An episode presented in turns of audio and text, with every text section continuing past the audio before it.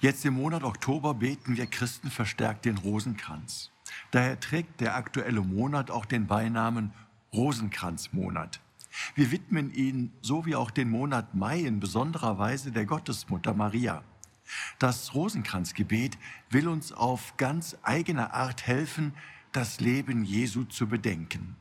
Dabei führt uns die Gottesmutter im Gebet zu ihrem Sohn Jesus Christus.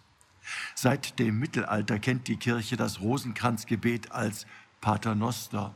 Dabei hat sich die heutige Form erst im 15. Jahrhundert entwickelt. Der heilige Dominikus, der Gründer des Dominikanerordens, auch hier bei uns in Köln haben die Dominikaner ja noch ein Kloster, hat dabei eine wichtige Rolle gespielt.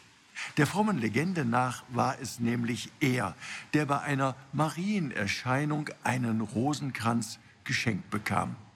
Auf allen Kontinenten und in allen Ländern der Welt werden heute die Geheimnisse des Rosenkranzes immer und immer wieder gebetet. Die Beter nutzen dabei eine Gebetsschnur mit 59 Perlen und einem Kreuz dazu, um über das Leben und Sterben Jesu meditierend zu beten.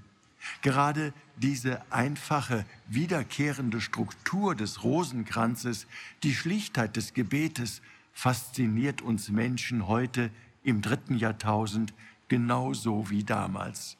Im sich wiederholenden Gebet können wir Jesus, dem Sohn Gottes, immer näher kommen und ihn dabei tiefer kennenlernen.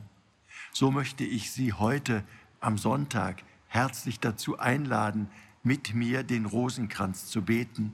Nicht nur jetzt im Rosenkranzmonat Oktober, sondern immer dann, wenn Sie Gottes Nähe suchen. Gegrüßet seist du, Maria, voll der Gnade, der Herr ist mit dir.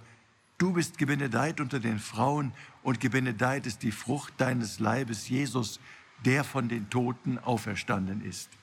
Heilige Maria, Mutter Gottes, bitte für uns Sünder, jetzt und in der Stunde unseres Todes. Amen.